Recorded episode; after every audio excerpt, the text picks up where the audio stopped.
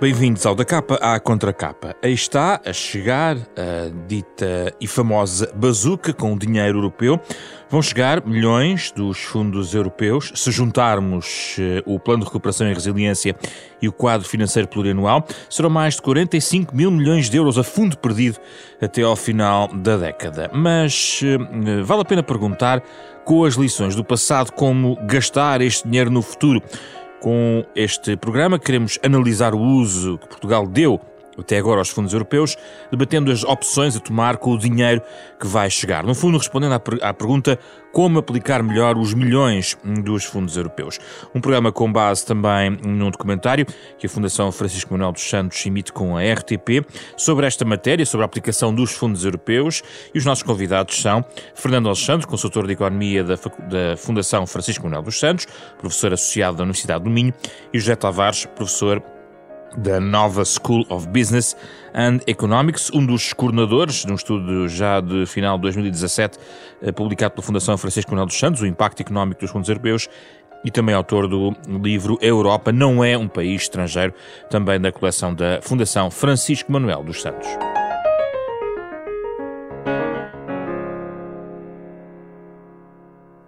Bem-vindos, eh, Fernando Alexandre, José Tavares, um gosto recebê-los aqui no programa, mais uma vez, eh, desta vez para falar sobre os fundos europeus. Eh, Fernando Alexandre, a base é de facto este trabalho que é divulgado e emitido na RTP, com a Fundação Francisco Manuel dos Santos, onde no fundo se olha para estas duas dimensões, para o retrovisor, olhando para a forma como foram uh, gastos uh, estes fundos europeus, a estratégia que Portugal utilizou, mas certamente como pano de fundo todos nós estamos também a pensar no próximo ciclo.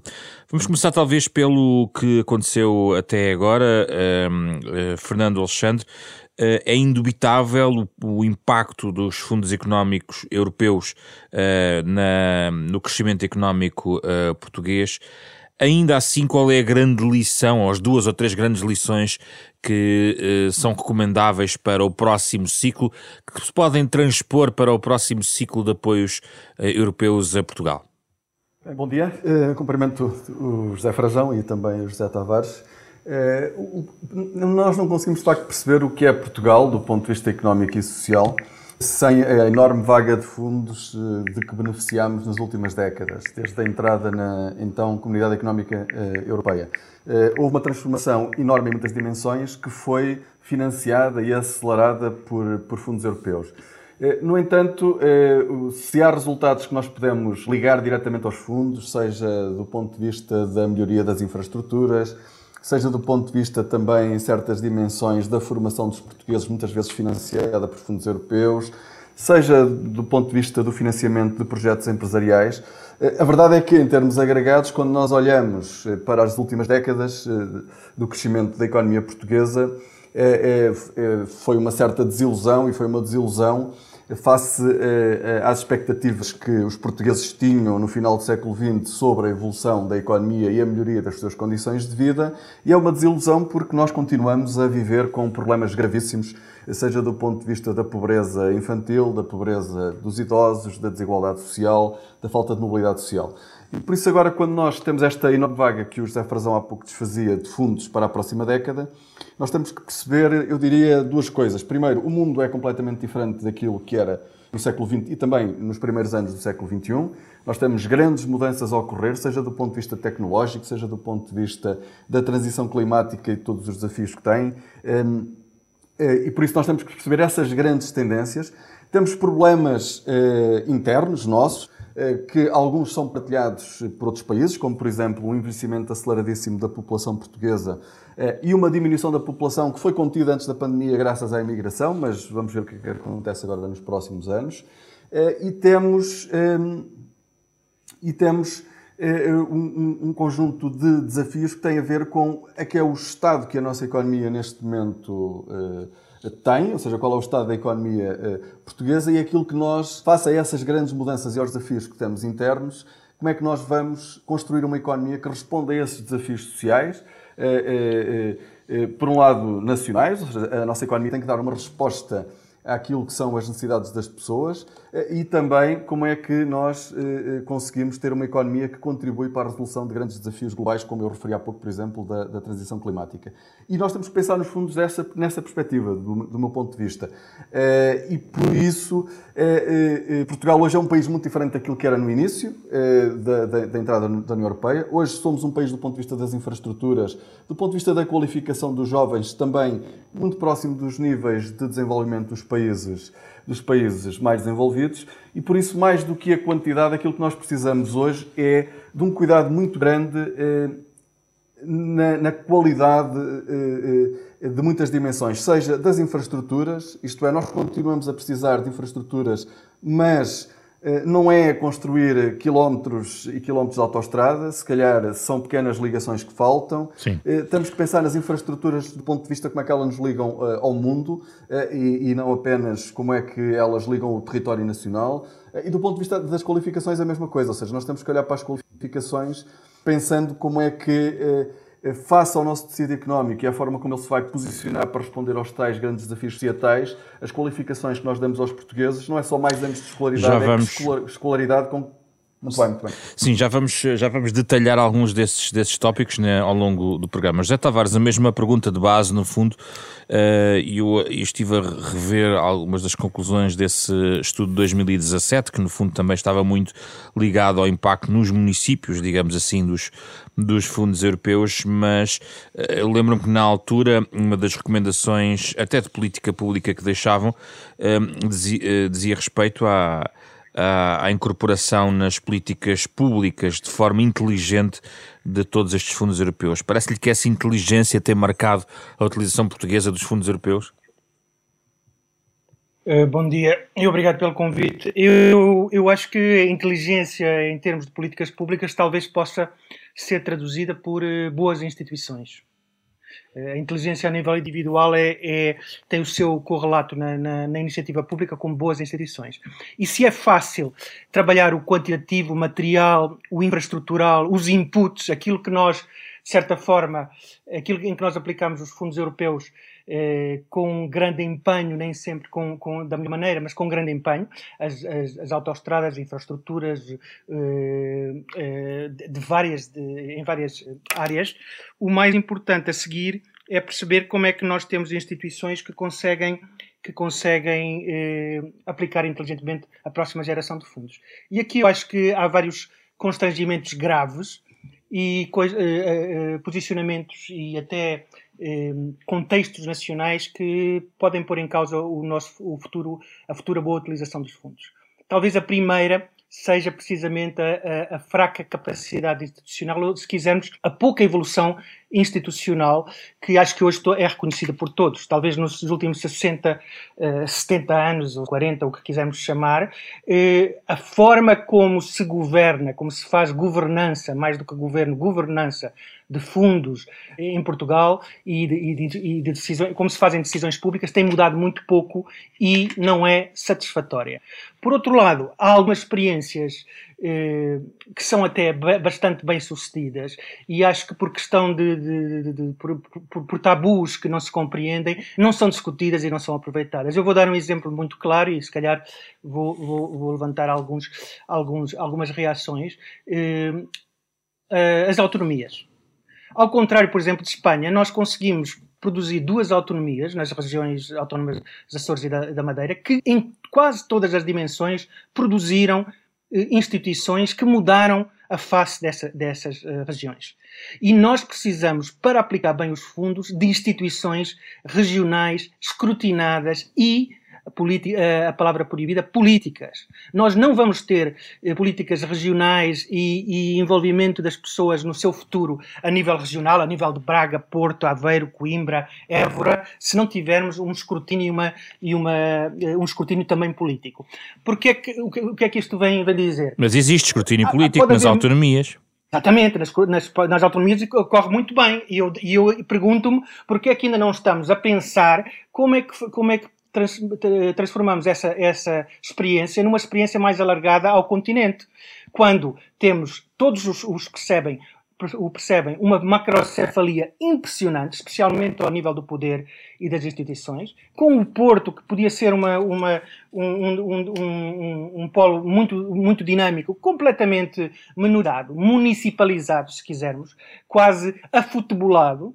Portanto, não temos a coragem de dizer, ao contrário até de outros países como a Espanha, que têm, têm uma experiência uh, mista com a, com a descentralização, porque criaram digamos, eh, tensões independentistas, que são um problema, são também para algumas pessoas a solução, mas são um problema, nós conseguimos boas instituições ao nível eh, das, das, autonomias. Mas está a sugerir, das, das... por exemplo, um, um, uso diferente das uh, estruturas já existentes, Sim. como as CCDR, ou a criação de novas instâncias, e aí remete-nos para o debate sempre eterno da regionalização?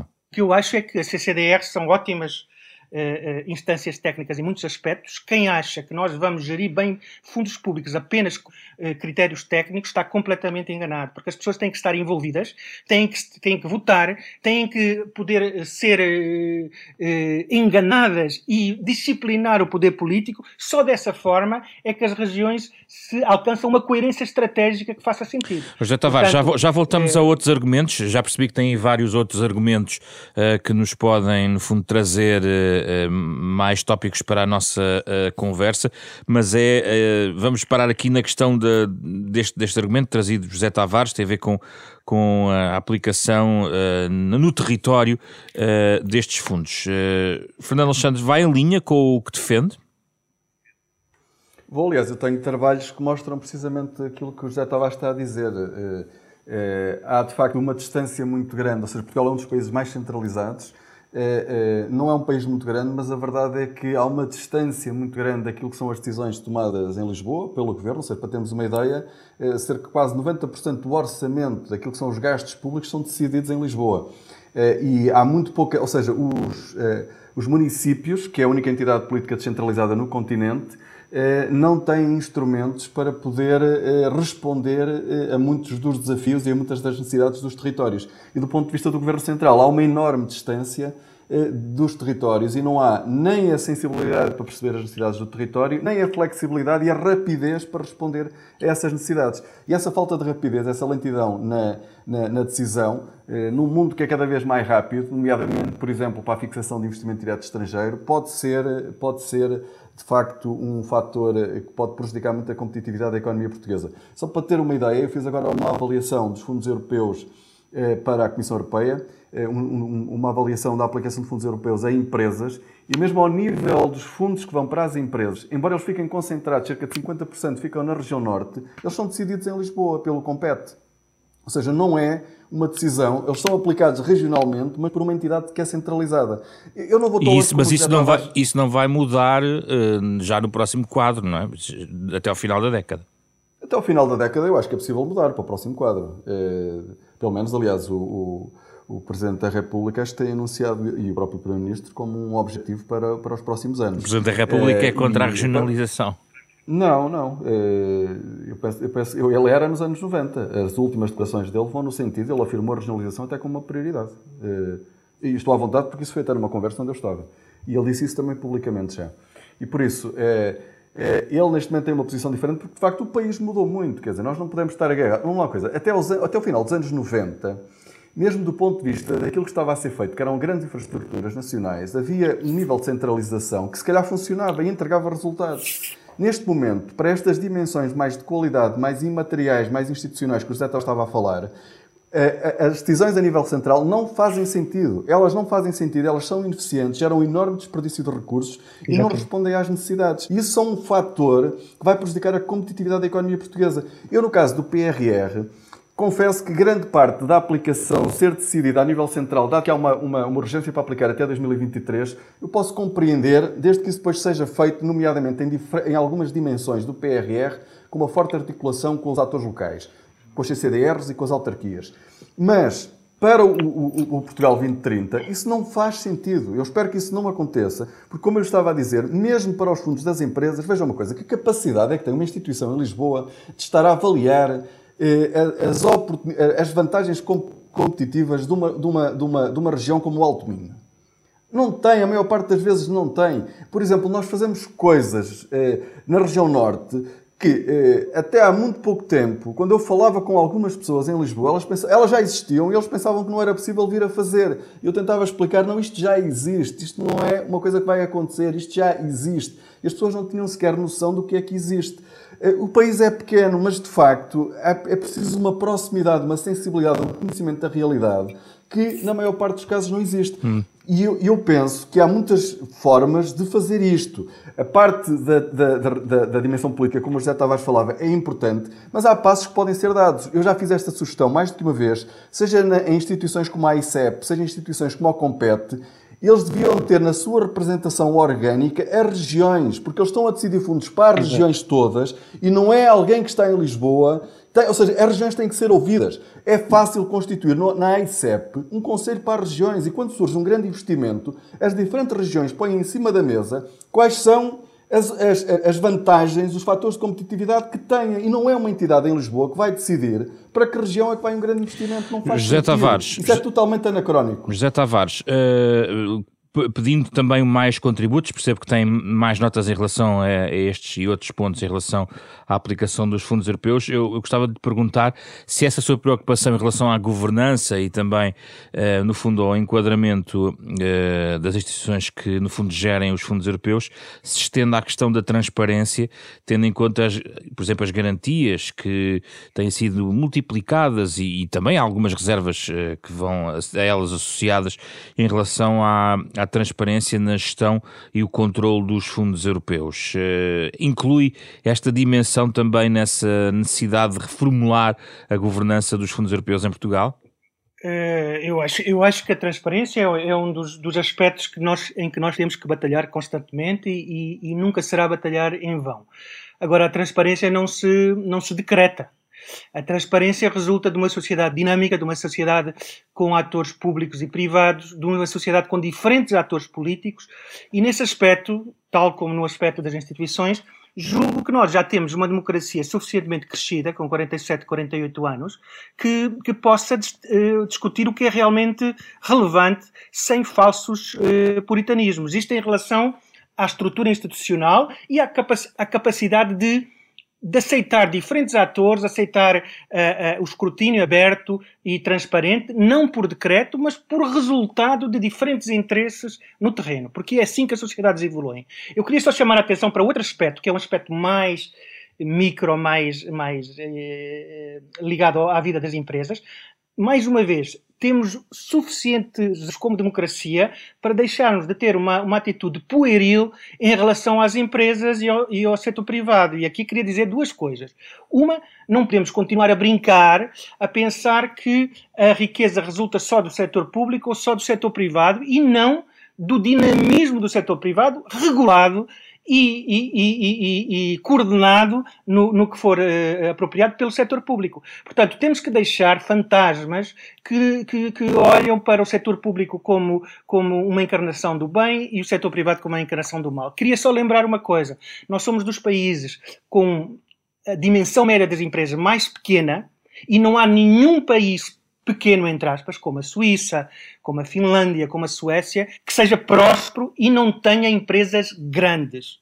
Nós não devemos defender as empresas grandes, mas a economia funciona por uma capilaridade, uma capacidade de criar muitas empresas e muito emprego, empresas pequenas que são boas mais ao nível do emprego, ao nível de aproveitar novas oportunidades, mas depois a sua prosperidade a longo prazo tem a ver com a capacidade de algumas dessas empresas se tornarem grandes.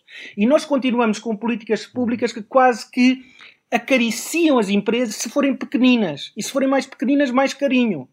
Pois as empresas pequenas são o princípio e são, e são o sangue da economia. Mas, mas a nossa prosperidade vai viver sempre e as nossas instituições vão ser medidas na sua qualidade pela capacidade de empresas pequenas se tornarem grandes e poderem assim atrair pessoas e jovens muito bem formados que hoje temos e que estão a ir em catadupa para fora. Portanto, se nós quisermos uma boa, uma boa medida do sucesso dos próximos fundos estruturais, é que quando, passados 5 ou 10 anos de serem aplicados, nós tenhamos menos jovens a quererem sair de Portugal. Porque cada jovem formado que sai de Portugal está a dizer não apenas que tem um, um melhor salário hoje, ou que encontram o melhor salário em Londres ou em, na Holanda, mas também que não têm muita esperança de que a coisa mude nos próximos anos. Mas os fundos europeus Portanto, são essa... apenas uma parte dessa equação, José Tavares. Quer dizer, a, a, subida dos salários em Portugal não é garantida apenas por esta ferramenta, de forma direta ou indireta.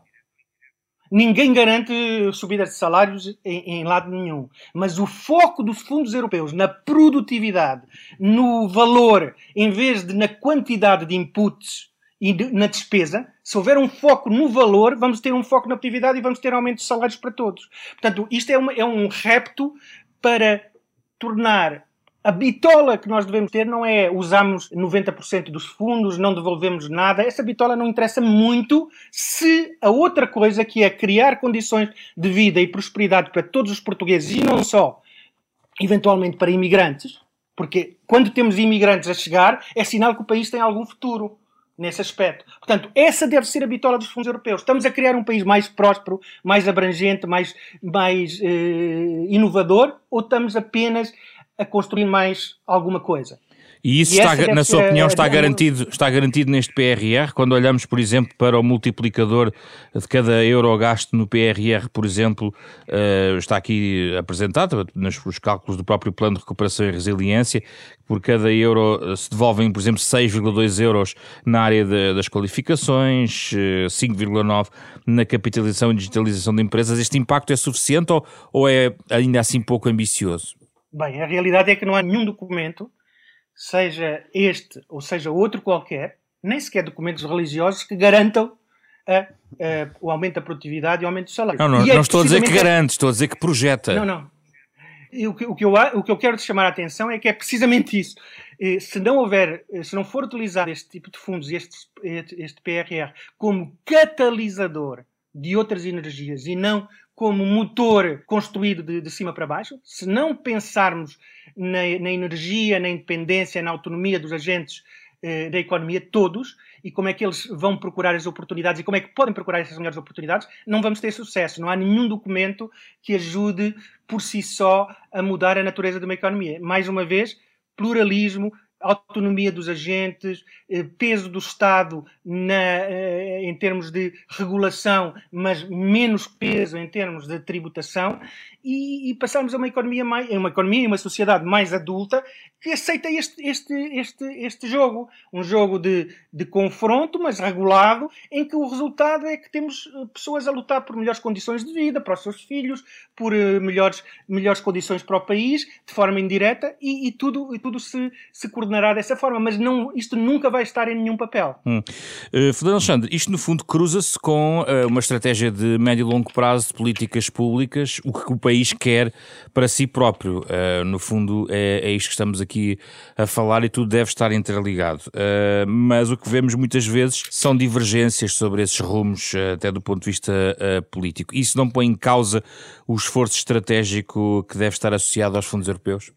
Eu, para já, gostava de saudar a apologia que o José Tavares fez aqui da democracia e da economia de mercado.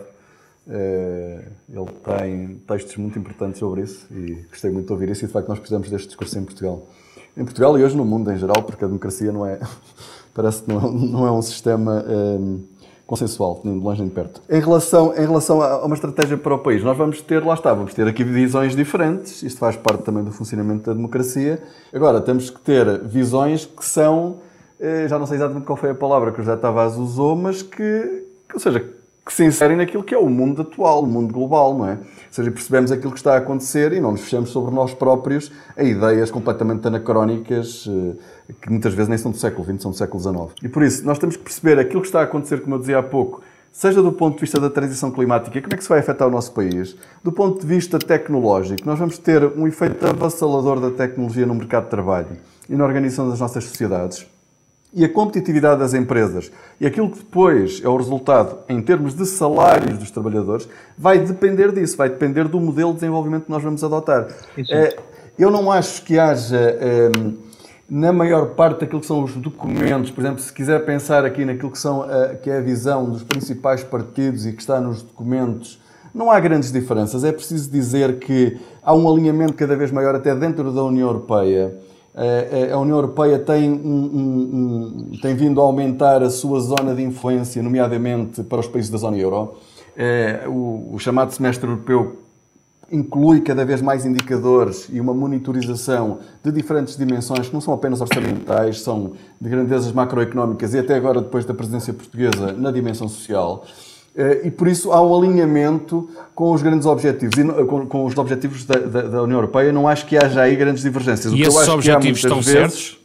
Os objetivos vão no bom sentido. Agora, a, a, Europa, face a estas grandes mudanças que estão a acontecer, nomeadamente à grande concorrência da China, e a um modelo político muito diferente e, e, da forma como procura influenciar os grandes acontecimentos internacionais e a própria vida das pessoas, aquela, aquela que é a posição da Europa neste novo mundo eh, e em dimensões como, por exemplo, a questão da soberania tecnológica da Europa, a questão da soberania eh, industrial, eu parece-me que vão no sentido certo. Nós estamos aqui a falar de fundos europeus eh, e de apoios a empresas e de políticas que eh, eh, vão no sentido de fortalecer determinados setores ou determinadas áreas. É preciso dizer que este tipo de políticas que nós chamamos as políticas industriais são comuns no mundo todo. Não é só a China que apoia as suas empresas, os Estados Unidos também apoia. E por isso, o, o, o que nós temos de ter é aqui um modelo que se calhar que é diferente, no sentido em que a Europa é um somatório de países, não é um país, e ainda bem, eu gosto desta, desta diversidade, e a questão é como é que nós de facto vamos dentro da Europa, eh, entre políticas que são comuns e que são importantes para a Europa como um todo ganhar posição no mundo, ao mesmo tempo vamos poder ter os diferentes países, entre os quais se conta Portugal, a ter um, um modelo de desenvolvimento que eh, encaixa nessa, nesses grandes objetivos da Europa, eh, mas que nós conseguimos, e Portugal tem os seus desafios específicos e tem a sua estrutura produtiva muito própria, como é que nós conseguimos fazer essa, essa transformação da nossa economia? Porque como é que vê esta... tem, de facto, grandes Sim, desafios. Como é que vê esta questão que o José Tavares articulava sobre PMEs e grandes empresas, conhecendo nós o tecido empresarial português? Era, era aí que eu ia chegar, ou seja, de facto, nós precisamos de ter eh, empresas maiores. Eu costumo dizer em Portugal há um, há um, discurso que tem colocado um enfoque muito grande em fusões e aquisições. Eu acho que o que é mais importante é de facto que haja condições para as empresas, para, para primeiro tenhamos muitas empresas entrar no mercado, e isso temos, ou seja, Portugal tem uma grande criação de empresas, mas depois nós precisamos de empresas que entram no mercado, mas entram no mercado numa perspectiva de ganhar mercado, ou seja, de crescer, de inovar e de introduzir maior concorrência, porque isso é essencial, ou seja, nós temos que ter empresas inovadoras, nós não podemos pensar que o futuro da economia portuguesa está nas empresas que existem. Não, eh, o futuro da economia portuguesa está nas empresas que estão a ser criadas agora e nas que vão ser criadas no futuro. E o que nós temos de ter é, de facto, o enquadramento institucional, seja do ponto de vista da concorrência, seja do ponto de vista dos obstáculos administrativos, seja do ponto de vista das infraestruturas, seja do ponto de vista do acesso a qualificações, que permita a essas empresas crescer em, em condições de concorrência com os seus grandes concorrentes internacionais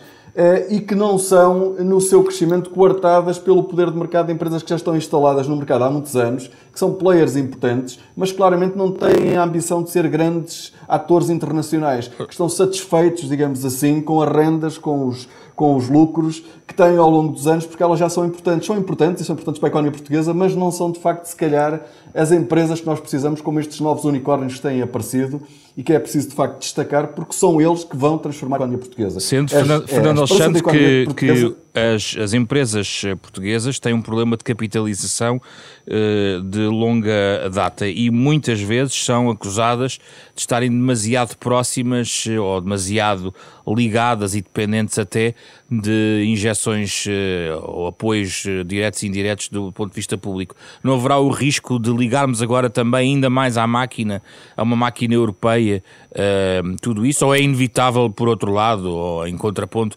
que, que seja, que, que seja uma fonte de oxigênio essencial para a capitalização das nossas empresas? Não, os fundos estruturais não podem ser vistos como uma fonte de capitalização. Isso pode haver aí instrumentos para, para resolver esse problema. Isso é um problema antigo e que resulta de um sistema bancário eh, que funcionou muito mal pronto, e estamos a pagar a fatura, eh, e de empresas que de facto tiveram, isto não, foi só, não foi só um problema português, foi um problema internacional, do ponto de vista fiscal, de facto havia benefícios em financiar as empresas através de empréstimos em vez de o fazer por capitais próprios. Tem havido alguma mudança, houve alguma redução do, do endividamento e tudo isso, mas eu volto a colocar a ênfase na questão das novas empresas. Nós, nós temos empresas muito boas, que são exemplo e que estão a crescer e tudo isso, Mas o futuro da economia portuguesa está em empresas que ainda não existem ou empresas que estão a ser criadas agora. E nós temos que ter as condições para essas empresas crescerem. Porque muita da capitalização de empresas extraordinárias que ainda ninguém conhece, na área da saúde, eh, em particular na área digital, eh, para dos unicórnios, existem muitas outras. Nós temos empresas que, que não aparecem sequer nos mídias, que são vendidas por 200, 300 milhões de euros a, a investidores internacionais neste momento. Eh, basicamente empresas tecnológicas que saem da academia.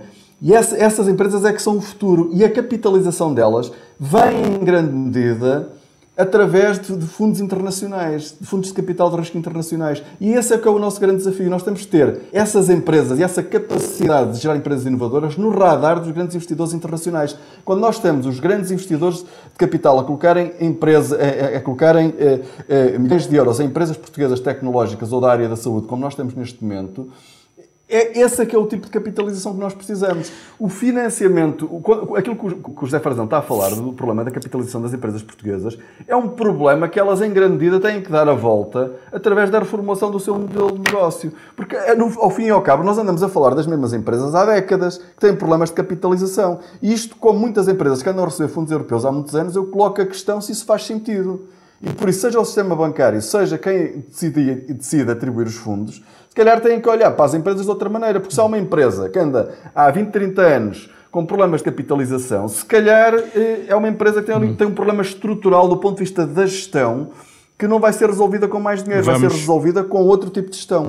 Vamos ouvir o José Tavares, estamos a fechar o programa sobre este ponto. José Tavares, concorda? Sim, eu acho que estou em sintonia com, com o Fernando Alexandre. Eu acho que as políticas públicas podem ser dirigidas ao que existe, ou podem ser dirigidas à inovação e, e, e, ao crescimento. E eu preferia políticas públicas viradas para, para, o segundo. Ou seja, se calhar uma política pública que é dirigida às empresas que existem, ao emprego que existe, à segurança que existe, é muito diferente de, de, políticas públicas que são dirigidas a fazer emergir a inovação onde ela está latente, fazer eh, concretizá-la concretizá em empresas e essas empresas pequenas tornarem-se cada vez maiores, as que conseguirem. E nós sabemos que nem todas as empresas vão ser grandes e não são piores por não serem grandes. Mas o que nós sabemos é que associada aos países à prosperidade, há empresas grandes que conseguem recompensar o talento e evitar que ele, que ele abandone o país. E está em linha com o que estava a sugerir como métrica de sucesso, ou seja, a captação até, inclusivamente, de, ehm, de trabalhadores e mão de obra qualificada estrangeira, eh, caso, caso isso seja necessário, tornar Portugal também um país atrativo, não lhe parece? Sim, sim, eu acho que as, as, duas coisas estão perfeitamente em linha. Um país que se, torna, que se torna atrativo eh, eh, e, e, anuncia um futuro próspero para os seus cidadãos também chama uh, imigrantes e isso é o sinal de, de, saúde. Quer dizer, nós podemos criticar, como, como se faz às vezes um bocado puerilmente, economias como a, a, a, do Reino Unido ou até a holandesa, mas nós temos, temos e tínhamos até há, muito pouco tempo, imigrantes. Uh, candidatos a imigrantes do lado francês a tentarem atravessar para o outro lado. Enquanto isso acontecer, aquela sociedade do outro lado que pode ter desigualdades que têm que ser resolvidas, que pode ter certos problemas, está a oferecer um futuro. José Tavares. E nós temos, ter uma, temos que ser uma sociedade que oferece futuro, uma muito, economia que oferece futuro. Só muito rapidamente uma pequena provocação para fechar. Uh, para quem também escreveu um livro chamado Europa não é um país estrangeiro. Ora, há um afastamento dos cidadãos em relação a muitas destas matérias e que se reflete também em abstenções, então em questões europeias há um, há um, um afastamento muito visível, apesar de tudo aquilo que a Europa, no fundo, através destes fundos eh, e das políticas, um, contribuíram para uh, Portugal. Uh, não, é, não há aqui a possibilidade de transformar isto numa nova ferramenta de enfim, de, de reforço da imagem da Europa uh, no nosso país? Não há aqui qualquer trabalho também que pode indiretamente ser feito? Uh, eu julgo que, apesar de tudo, mesmo em termos comparativos, os portugueses são dos mais otimistas em relação ao projeto europeu e dos, dos, que mais esperam do projeto europeu, com flutuações naturalmente, mas eu acho que desde o início, o projeto europeu, pelo menos por certas elites, foi usado como um aval de que as coisas vão melhorar a nível institucional, a nível de transparência, a nível de escrutínio, etc. Eu diria que temos um caminho a percorrer nisso e seria bom que as elites económicas, políticas, etc., usem os instrumentos europeus façam deles uso para precisamente uh, serem um motor de mudança a nível institucional e não tanto a nível de procedimentos, de processos, de, de debate, de, de, de, inovação, mais do que uh, um, apenas um canal de despesa. Obrigado, José Tavares, Fernando Alexandre, os nossos convidados desta semana, de forma remota, com algumas perturbações de som, eh, que pedimos naturalmente desculpa, tem a ver com as ligações digitais eh, que muitas vezes eh, não respondem da forma como nós gostaríamos.